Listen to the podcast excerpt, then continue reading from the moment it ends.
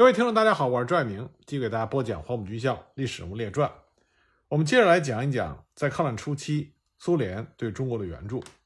我们这一集主要讲一下苏联航空志愿队在抗战初期给予中国战场的支援。抗战爆发之初，中国空军全力投入作战，取得了相当战果，但是也遭受了重大的损失，实力不断的下降，具有实战经验的飞行员也越来越少。即使得到足够的飞机补充，也难以及时的组织起有效的抵抗。因此呢，中国政府与苏联签订中苏互不侵犯条约协议中，在苏联向中国提供军事援助的基础上，中国又向苏联要求秘密派出空军作战部队进入中国，协助中国作战。这个请求在一九三七年九月十四日递送给了斯大林，他迅速命令国防委员会委员弗罗西洛夫。组织志愿者，编成志愿部队前往中国支援，这就是苏联空军志愿队的由来。按照斯大林的安排，苏联志愿队最初的组成是一个战斗机大队，由三十一架伊幺六五战斗机一百零一人组成，和一个图波列夫，也就是 CB 二轰炸机大队，由三十一架飞机一百五十三人组成。随后呢，随着中国战局的白热化。苏联政府多次增派人员和飞机，加强苏联志愿队。从一九三七年九月中旬到十月十日，苏联空军在严格保密的情况下，从全国各部队挑选的志愿者，集中到位于莫斯科的茹科夫斯基空军学院进行挑选。开始，这些志愿者们还以为是去西班牙，没想到是去中国和日本人作战。其中不少人都缺乏对日的战斗经验，他们不得不在空军学院。学习了解日本陆军航空队当时的主力战斗机九五式战斗机的性能。不过，他们在中国将要遇到的威胁远胜于此。他们即将面对的是日本海军新装备的九六式舰战和陆军的九七式战斗机。十月二十一日，苏联志愿队第一批赴中国人员准备完毕，包括飞行员、地勤、机场建筑师、工程师和组装飞机的技术人员等，一共是四百四十七人。他们准备就绪，分别乘坐飞机和火车进入中国。一九三七年十月二十七日，第一批苏联支援的作战飞机到达中国，首批抵达的志愿队员二百五十四人。但是由于中苏双方的协调问题，直到十二月一日，苏联航空志愿队才正式参加了南京保卫战。空军本来就是一个技术兵种，再加上双方语言不通、文化习惯不同、意识形态迥异。所以，苏联志愿队在投入作战之前，有很多是需要中苏双方协调解决的问题。最急迫的还是语言方面的问题。首先，中国方面为苏联志愿队派出了翻译，配属到每一个大队，并且派有作战经验的飞行员担任联络官，与苏联志愿队一起执行任务。此外呢，双方就很多的细节问题进行了协调，比如说，当时由于技术条件的限制，苏联提供的战斗机上很少装备无线电。难于彼此联系，更加无法和地面联络。在战斗中，各机之间要靠摇晃机翼来互通信息。为了便于协调和沟通，中苏双方的飞行员和指挥员开过很多次会议，规定好了这些动作的含义。另外呢，苏联志愿队的飞行地图上也标注了俄中两国的文字，以便于苏联飞行员读图，同时也便于与中国飞行员、指挥官和参谋人员交流。虽然抵达南京的苏联志愿队力量并不是十分强大，但是这支生力军的突然出现，让日军感到了压力。他们意识到中国空军已经获得了新的援助或者是补充，所以他们频频地派出间谍、情报人员侦查苏联志愿队的配属情况。但是由于中国和苏联方面的共同严格保密措施，直到中国媒体自己透露之后，日方才获得了少许信息。而苏联飞行员在中国协助抗敌的事迹也很快成为了全世界媒体的报道对象。十二月十八日，一名从广东到达香港的美国飞行员就向媒体称赞了苏联志愿者的光辉业绩。他告诉记者，至少有五十名苏联飞行员战斗在中国的天空中，他们在第一次战斗中就击落了十一架敌机。两天之后，香港的传媒纷纷报道。此后呢，英法各国在上海租界的报纸。也开始报道苏联志愿队的作战事迹。在这种情况下，日本对于苏联的参战感觉到惊惧不安，但是又无可奈何。一九三七年十二月二十一日，苏联元帅弗罗西洛夫正式答应供给中国二十个师的武器装备之外，再援助四个大队的飞机一百二十四架，其中六十二架飞机和一百五十人已经抵达了中国。另外，对汽油、发动机、飞机零件和创办飞机制造厂这些事宜进行了商谈。苏联空军志愿队来到中国之后，立刻积极主动地出击参战。他们以武汉、南昌作为核心基地，利用衡阳、宜昌、徐州、吉安、洛阳等前进机场，或独自行动，或与中国空军配合出动，频繁地轰炸日军占领区的机场、车站、码头、阵地和舰艇，并且拦截前来轰炸的日本飞机。为了向中国交运航空装备，同时也为苏联志愿队配备飞机配件，保持其作战能力，中苏政府都是费尽了心思。由于中国西部的多数机场海拔比较高，跑道比较短，保障设施简陋，根本不适合快速轰炸机的降落。即便对于战斗机来说，也是一件很危险的事情，特别是着陆速度比较快的伊十六，更是难以适应。此外呢，每架抵达中国的飞机，除了满载燃油和武器之外，还得装载迫降时所需要的一切，包括钩子、绳子、帐篷、维修工具和零配件。这就使得飞机容易超载。当战斗机飞入中国境内之后，苏联志愿队经常用 CB-2 或者是图波列夫 TB-3 轰炸机领队，利用轰炸机上较为齐全的导航设备，带领着战斗机穿越中国西北的茫茫戈壁沙漠进行长途飞行。即使是这样，苏联志愿队和中国空军的飞机补充也是非常困难，经常出现因为配合失误、机械故障、天气恶劣。等原因造成的事故和失事。考虑到空中转场的危险性，苏联政府后来决定把战斗机分解之后，用卡车沿着陆路运到新疆哈密。但是当时尚无从苏联境内通往中国哈密的现成道路，为此呢，苏联政府特地命令紧急修筑道路。近万名的苏联筑路工人在艰难的条件下，用很短的时间，在高山和沙漠中修通了一条公路。第一辆卡车于一九三八年四月出发，至月底到达哈密，将首批六十二架战斗机运抵中国。随后呢，苏联技术人员在哈密装备好飞机并试飞，然后飞往兰州。这个过程花去了十八到二十天，但这样比起危险的空中输送要稳妥得多。从此，苏联志愿队的备件、弹药等补给状况得到了明显的改善。除了协助中国空军作战之外，苏联志愿队还竭尽全力协助中国飞行员尽快地掌握苏联飞机的作战飞行技术，但是由于中国方面在淞沪战场及南京方向上的作战出现了急转直下的形势，一九三七年底，多处要地陷落。十月十日，上海沦陷；十二月十三日，南京就被攻占；十二月二十七日，杭州陷落。中国政府忙于撤退，中国空军也处于混乱之中。中国飞行员直到一九三七年十二月三日才开始在兰州基地，在苏联伊十六的战斗教练机上开始了训练。此外，中国还在许多城市，比如说成都、凉山、老河口、绥宁等，开设了飞行学校和航空维修学校。这些学校都有苏联顾问直接参与教学。有时，战斗部队的飞行员会驾驶着新的或者是修复的飞机，来到航空学校的机场，为学员做空战演示。苏联志愿队的很多高级指挥官都会在战斗之余专程前往兰州指导中国飞行员学习。在苏联志愿队的帮助下，中国空军的飞行员和空军官校的飞行员们逐步掌握了苏制飞机的性能特点，使得中国空军在1938年到1942年间一直是以苏制飞机作为主力进行作战。由于对苏联源源不断的援华物资不断加强中国空军实力的恐惧。日本对苏联空军志愿队援华进行了千方百计的攻击。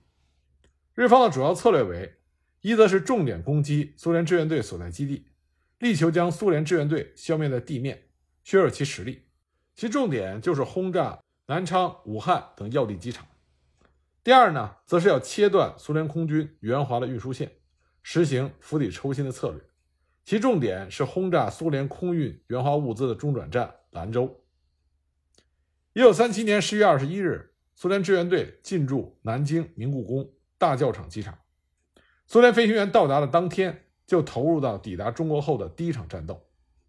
十月二十四日、十二月一日、十二月二日、十二月三日，苏联志愿队与日军大编队展开了激烈的空战。在缺乏具有战斗经验的指挥员，并且在数量上处于绝对劣势的不利局面下，苏联志愿队仍然给予了日本海军航空队。重大的打击，但是日本方面力量明显强大的多，他每天都派出五到六批的轰炸机来袭，而苏联志愿队这个时候往往只能以五到六架的战斗机对抗日本以五十架轰炸机和二十到三十架战斗机组成的庞大编队，而且日本海军的九六式舰战战斗机刚刚投入战场，苏联飞行员对其性能毫无了解，这使得苏联志愿队面临着更加不利的情况。持续的战斗让飞行员们精疲力竭，损失不断的上升。在这种情况下，苏联再次于1937年底到1938年初派出了三个1152中队前来助战，但南京很快的陷落，使得中苏空军的基地向西后撤了近千公里。不过呢，苏联志愿队的战斗力在这个期间得到了恢复和提升，这主要归功于志愿队的总顾问雷恰戈夫和战斗机大队的。布拉戈维申斯基大队长，前者曾经率领着苏联志愿队参加过西班牙内战，具有丰富的战斗经验；后者具有勇猛善战的领导能力，所以两个人合力，最终扭转了不利的局势。但这种局势在很大程度上是由于莫斯科高层的错误估计造成的。他们派到中国的是一些完全没有战斗经验的飞行员，不久，他们纠正了这个错误，开始了更有组织的战斗。那么损失减少了，战果却上升了。苏联志愿队的战果使得中国政府随后提出了加大航空装备援助力度和增强苏联志愿队兵力的要求。不久呢，苏联决定立刻向中国提供额外的六十二架伊幺五二和其余设备。第二批伊幺五二在一九三八年四月加入了中国空军。到了一九三八年春天，中国已经获得了九十四架伊幺六五。一百二十二架伊幺五二和六十二架 CB 二、六架 TB 三等作战飞机，苏联志愿队的规模不断的扩大，到了一九三九年到达了巅峰。在南京沦陷之后，中国空军和苏联空军志愿队以武汉和南昌作为主要基地继续出击，日机紧随而来，不断的轰炸国军各空军基地，企图将苏联志愿队和中国空军消灭在地面。中国空军和苏联志愿队积极反击，给予了日军重大的打击。自1938年初到十月底，苏联志愿队在武汉地区与中国空军并肩作战，有效的抗击了日本对武汉这一中国空军的主要基地的攻击。1938年1月初，日机32架空袭汉口，投弹100多枚，国军空军飞机四架被炸毁，中苏空军起飞与日军进行了空战。我方被击落两架，苏联飞行员克鲁白阵亡。这是中苏空军第一次在武汉上空携手作战。同年二月八日、四月二十九日、五月三十一日、八月三日等多次空战，中苏飞行员一共击落、击伤日机四十七架，战果显著。日本在猛烈轰炸武汉的同时，也对中国空军当时的另外一个核心基地南昌进行空袭，企图将中苏空军的主力消灭于此。并且摧毁当时中国最主要的飞机修造基地南昌飞机制造厂。一九三八年一月七日、二月二十五日、六月二十六日、七月十八日和八月四日，日海军航空队多次出动重兵袭击南昌，苏联志愿队配合中国空军予以坚决的抗击，先后击落日军多名分队长。纵观整个南昌空战，中苏空军的损失明显小于日本，可见在苏联志愿队的帮助下。中国空军的战斗力取得了明显的提升。一九三八年十月，武汉、广州先后沦陷，中苏空军不得不撤离武汉，向四川的内地转移。日军紧紧进逼，同时对中国空军的另外一个重要基地衡阳进行袭击。一九三八年十月八日，日军飞机夜袭衡阳空军基地，苏联战斗机夜航起飞截击，苏军大队长拉夫莫诺被日军飞机击落阵亡。武汉、广州沦陷之后，中苏空军的中心基地从南昌、武汉西移到四川的成都、重庆等地。当年就有苏联空军志愿军飞机二十到三十架和相应的飞行地勤人员进驻四川凉山机场，他们帮助培训中国的空军人员，和中国空军一起阻击日机入侵四川，并且积极的派出轰炸机袭击日战区的军事设施，多次取得重大的战果。进入到一九三九年之后，日军加紧了对苏联援助中国的重要中转站兰州的空袭。一九三九年二月十二日、二十二和二十三日三次轰炸兰州，在中苏空军联合打击之下，被我方击落数十架。日军不得不承认，兰州对空防护相当的有力。尤其是二月二十三日，日军返回运城基地的飞机无一幸免，均被击伤，最多一架飞机甚至中弹一百五十三发。在苏联志愿队的协助下，中国空军取得了抗战中最大的胜利。一九三九年底，日军进袭西南交通要隘广西南宁，中国军队奋起反击，发动了昆仑关战役。中国空军和苏联志愿队也是倾力参战，先后出动轰炸机部队多批，对昆仑关的日军进行轰炸，有力的支持了陆军的作战。同时呢，苏联志愿队和中国空军一起加强了中国军队的后方要地柳州、桂林等地的防空。多次拦截前来袭击柳桂两地的日军飞机，保障了柳桂两地中国军队的指挥、补给中枢的安全，为昆仑关战役最终的胜利奠定了坚实的基础。在桂南会战中，中苏飞行员出动了十二批次，投弹二十八吨，炸毁了日机十五架。在桂林、柳州、芷江等地的十八次空战中，击落日机十一架，自己损失飞机十五架，伤十五架。九名中苏飞行员牺牲，十二人负伤。进入到一九四零年之后，苏联志愿队的主要作战任务是协助中国空军进行四川大后方的防空。由于日军丧心病狂地对陪都、重庆、四川省会成都等重要城市进行轰炸，中苏空军这个阶段最紧迫的任务是应对轰炸。一九四零年五月八日到九月四日，日军集结了陆海航空队飞机数百架。对以重庆、成都为中心的大城市，还有空军基地进行了持续轰炸。中苏空军并肩战斗，英勇还击，共击落日军飞机十六架，击伤三十八架，毙伤日军飞行员八十九人。这里我们要强调的是，苏联对于援华的飞机还是很用心的，基本上都是当时苏联红军最先进的作战飞机。刚开始，苏联志愿队在华使用的战斗机主要包括伊十五和伊十六各型。最初抵达中国的是一幺五二和一幺六五一幺六六，后来由于日本在中国战场广泛投入了三零九六舰战和中岛九七式战斗机，那么这两种战斗机在性能上略在那两型苏联飞机之上，并且苏联飞机的火力明显不足，因此苏联志愿队又和中国空军在一九三八年春天换装了一幺六幺零，中国人称之为一幺六三，那么这个型号的飞机。就成为苏联志愿队和中国空军在一九三八年到一九四零年间的主力战斗机。同时，为了加强火力，苏联志愿队的一幺六五、一幺六六也同时改进，在机翼的两侧各增加了一挺机枪。另外，为了检验一幺六的最新火力增强改型，苏联于一九三九年七月将十架装备机炮的一幺六幺八型交运中国，并于八月三日运抵兰州。一九四零年秋，日本海军航空队在中国投入了最新式的三菱零式战机。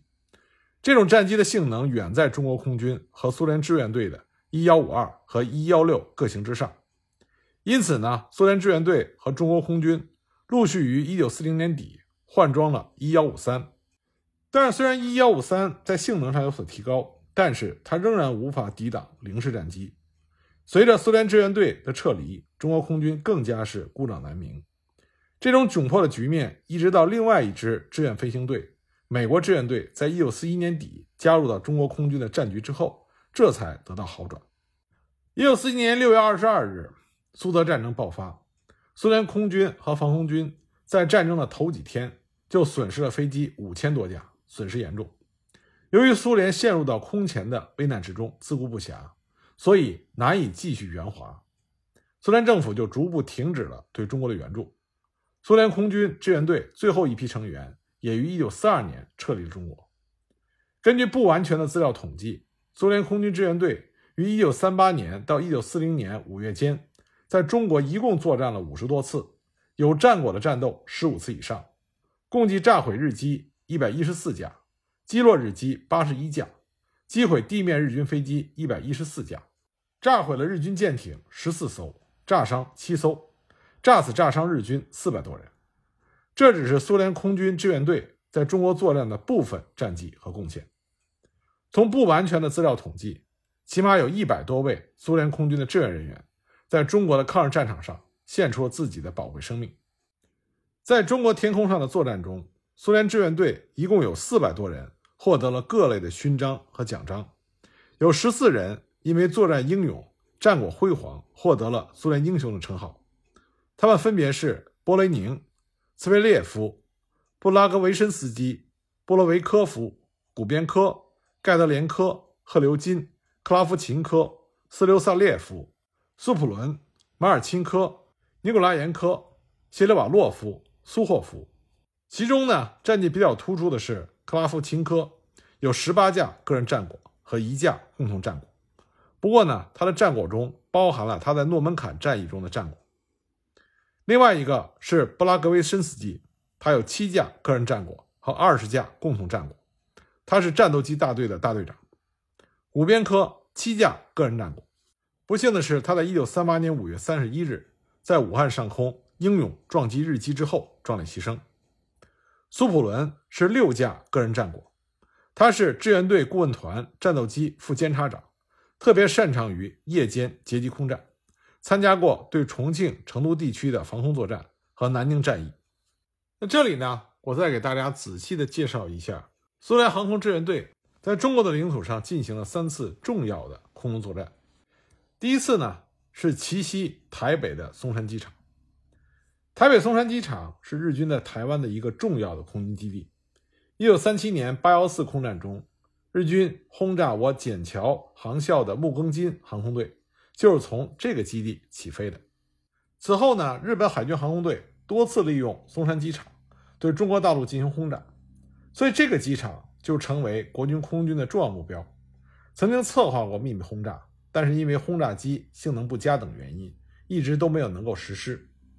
当苏联志愿队的轰炸机部队抵达中国之后，并以多次卓有成效的战果。向中国政府证明了他们的实力，中国方面就再次燃起了远程奔袭松山机场的信心。一九三八年一月下旬，日军为了弥补飞机的不足，从德国、意大利购进了新飞机，通过集装箱海运到台北，在松山机场组装之后，再飞往上海机场。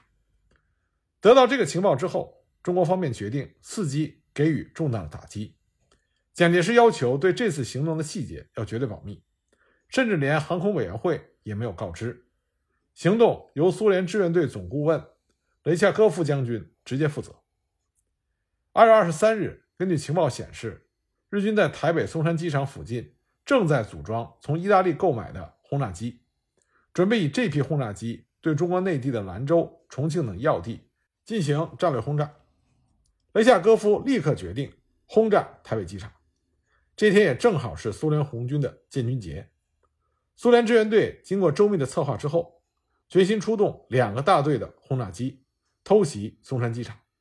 力求将日军的轰炸机消灭于萌芽之中。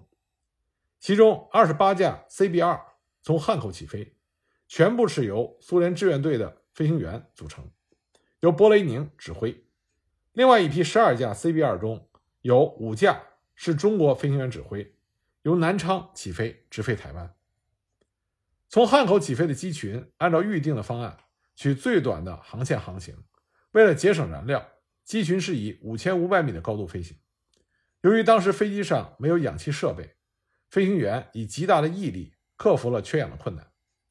到达台湾海峡之后，机群降至两千米的高度。逼近台北的时候，机群又爬升至四千米的高度。为了迷惑敌人。机群高速穿越了台湾的北部，然后折回至台湾海峡的西线，从西线急转之后，直奔台北机场而去。而从南昌起飞的十二架飞机，他们在距离台北二十分钟航程的地方遇到了厚厚的云层，无法辨识目标，只好返回，十分遗憾。这个机群后来在南昌着陆，并没有完成任务。其中有一架由中国飞行员驾驶的 CB-2，由于迷航耗光了燃油，在迫降中，中国飞行员又错把湖面当成了水稻田，结果整个机组全部遇难。那一天，台北上空多云，台北机场躲在云层的后面。后来有位飞行员是从云层中的空隙发现了机场，那么苏联志愿队的轰炸机群立刻就从这个云层的缝隙鱼贯而下，发现日军飞机约三十到四十架排列于机场的东北，机库旁边还有没有拆封的包装箱和白色的油罐车。波雷宁首先进入到投弹，随后三个九机编队。依次进入到轰炸航线，二十八架 CB-2 一共投下了二百八十枚炸弹，大部分命中目标。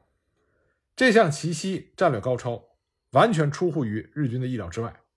加上日军对中苏空军跨海远袭重要目标的估计不足，机场上的日军毫无任何的防空措施，机场也没有进行任何的伪装，日军战斗机没有任何反应时间起飞拦截，地面的高射炮也没有任何的反应。在这次攻击中，有十二架组装好的日军飞机被摧毁，数十栋营房被炸毁，